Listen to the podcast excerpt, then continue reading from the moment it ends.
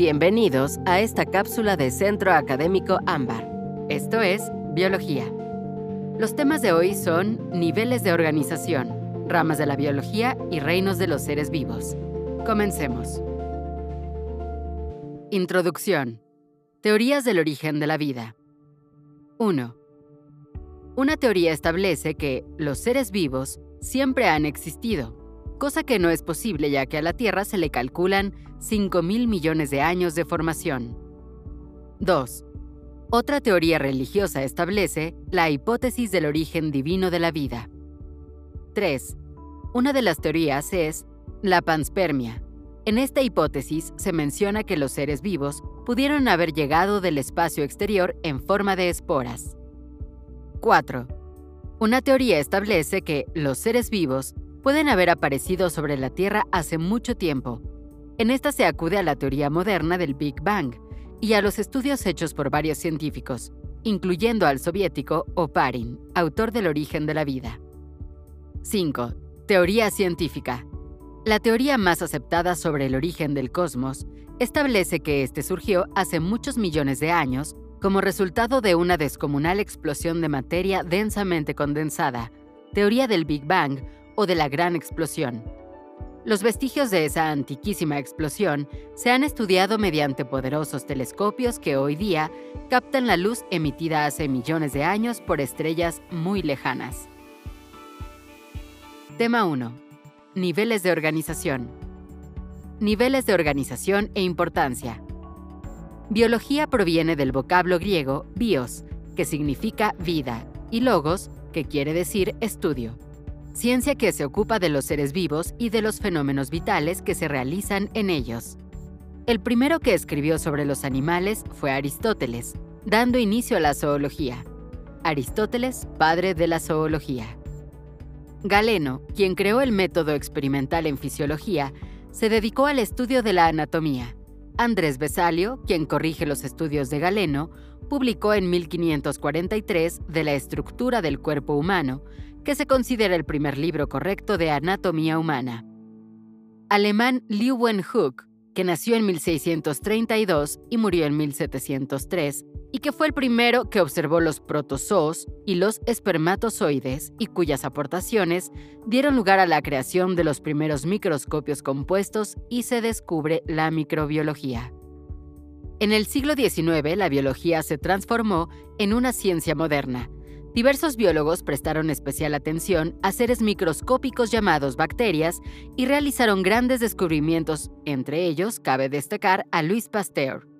A finales del siglo XIX, se hicieron muchos descubrimientos relacionados con la herencia y la genética, entre ellos los de Gregor Johann Mendel, 1822 a 1884. Al final de su investigación, llegó a la conclusión de que la aparición de un determinado carácter de los padres en los hijos se llama gen y se sabe que son segmentos de ADN. Los genes pueden sufrir alguna variación debida a una mutación. Las mutaciones son modificaciones bruscas de la secuencia de nucleótidos que componen el ADN. Estas mutaciones pueden ser espontáneas o inducidas por algún agente mutágeno que puede ser tipo físico como los rayos X, los rayos ultravioletas o las radiaciones, o de tipo químico como los agentes nitrosos, alquilantes, cafeína o arsénico. Carlos Darwin, quien explicó que en la naturaleza había un proceso de selección natural basado en una continua lucha entre las diferentes plantas y animales por un sitio donde vivir. Alexander Fleming nació el 6 de agosto de 1881 en Lockfield, Gran Bretaña. La carrera profesional de Fleming estuvo dedicada a la investigación de las defensas del cuerpo humano contra las infecciones bacterianas. Su nombre está asociado a dos descubrimientos importantes, la lisocima y la penicilina. Niveles 1. Átomo. Unidad más pequeña de partículas que pueden existir como sustancia simple. 2. Molécula. Formado por dos o más átomos. 3. Célula. Unidad morfológica y funcional de todo ser vivo. 4. Tejido. Conjunto de células de uno o varios tipos. 5. Órgano. Agrupación de diversos tejidos formando una unidad. 6. Sistema. Conjunto de órganos y estructuras similares que trabajan en relación para realizar alguna función. 7. Individuo. Conjunto de sistemas que conforman una misma especie que comparte un espacio geográfico en un espacio determinado. 8. Población. Conjunto de individuos que coexisten en un determinado tiempo. 9. Comunidad. Conjunto de poblaciones que hace referencia a los seres vivos presentes en un ecosistema. 10. Ecosistema. Conjunto de comunidades en un área determinada que interactúan entre ellos. 11. Biosfera. Sistema formado por el conjunto de todos los ecosistemas. Tema 2. Ramas de la biología. Biología general. Estudia los fenómenos vitales comunes a todos los seres vivos. Bioquímica. Estudia la composición química de los seres vivos y las reacciones químicas que ocurren dentro de ellos. Ecología. Estudia las relaciones recíprocas entre el ser vivo y el medio ambiente en que vive, y también las relaciones entre seres vivos solamente. Genética. Estudia las leyes de la herencia en los seres vivos, basándose en la acción de los genes. Fisiología, función. Evolución, origen y cambios. Biología especial. Estudia las diferencias y semejanzas entre los diversos organismos clasificándolos. Zoología. Estudia a los animales o metazoos. Botánica. Estudia a los vegetales. Microbiología. Estudia a los microbios o protistas. Citología. La célula como unidad anatómica y funcional. Histología. Estudia la agrupación de células con funciones específicas que constituyen los tejidos. Tema 3. Reinos de los seres vivos. 1. Reino Monera. El reino Monera está integrado por los organismos procarióticos unicelulares. Todos ellos son bacterias que poseen ribosas y una cadena circular de DNA, que hace las veces de cromosomas, pero en general carecen de organelos delimitados por membranas. Por ejemplo, mitocondrias, lisosomas, peroxisomas, retículo endoplásmico y núcleo verdadero. Nutrición. Autótrofa. Se presenta en el organismo que sintetiza sus alimentos, lo cual puede ser por fotosíntesis o por quimiosíntesis. Heterótrofa. No pueden sintetizar sus alimentos, sino que los consumen ya elaborados. Parasitismo, que se da cuando un organismo vive a expensas de otro causándole daño. Simbiosis, que es una relación entre dos organismos, en la cual ambos reciben beneficios. Saprofitismo, que se presenta cuando unos organismos se alimentan de materia orgánica en descomposición. Ejemplo, Clostridium tetani tetanos, Contracciones musculares dolorosas, especialmente en la mandíbula y el cuello. Puede interferir en la respiración y finalmente causar la muerte. Escherichia coli diarrea, sangrado. Clostridium septicum gangrena, muerte de la piel. 2. Reino protista.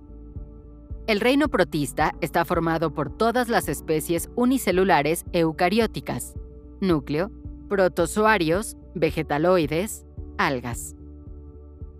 Nutrición. La presencia de clorofila permitía hacer fotosíntesis, pero también los había heterótrofos que tomaban sus alimentos por absorción directa del medio o por englobamiento. Ejemplo: Plasmodium falciparum.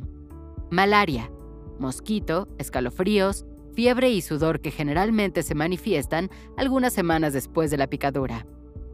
Leishmaniasis, Picadura de mosquito, papulas, úlceras. 3. Reino fungi. Los hongos fueron colocados en un reino aparte, tomando por base algunas características peculiares. Se trata de organismos eucarióticos, heterotróficos. Todos los hongos carecen de flagelos y se encuentran restringidos en cuanto a movilidad. Junto con las bacterias, los hongos son los causantes de la putrefacción y descomposición de toda la materia orgánica. Hay hongos en cualquier parte que existan otras formas de vida. Nutrición. Absorción. 4. Reino vegetal. Organismos multicelulares autótrofos que poseen clorofila. Se caracterizan por tener raíces, tallos, hojas y vasos conductores para el transporte de alimentos y agua. 5. Reino animalia. Los animales son organismos eucarióticos pluricelulares que se caracterizan por sus hábitos alimenticios. Se nutren devorando otros organismos vivos. Los vertebrados o animales con columna vertebral, 5%.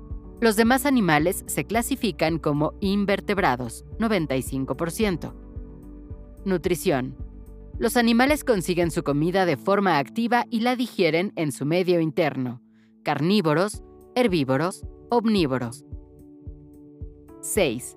Virus. Por sus características especiales, es difícil ubicar a los virus dentro de cualquiera de los reinos mencionados, pues aún no se determina su origen. La definición de los virus como seres vivos es difícil. Ya cuando se encuentra fuera de las células son completamente inertes y están cristalizados, es decir, no tienen funciones, carecen de metabolismo, no se nutren ni respiran. Sin embargo, cuando penetran en una célula se activan y se multiplican originando nuevos virus. La historia y la evolución de las formas vivientes han sido influidas por el clima terrestre, de 15 grados a 20 grados centígrados, extremos de menos 15 grados a 50 grados Celsius, determinada en primer lugar por la energía calorífica luminosa del Sol. Hasta aquí llega la cápsula de hoy. Muchas gracias por habernos escuchado. Recuerda que puedes reproducir este material todas las veces que lo necesites. Nos escuchamos en la siguiente cápsula.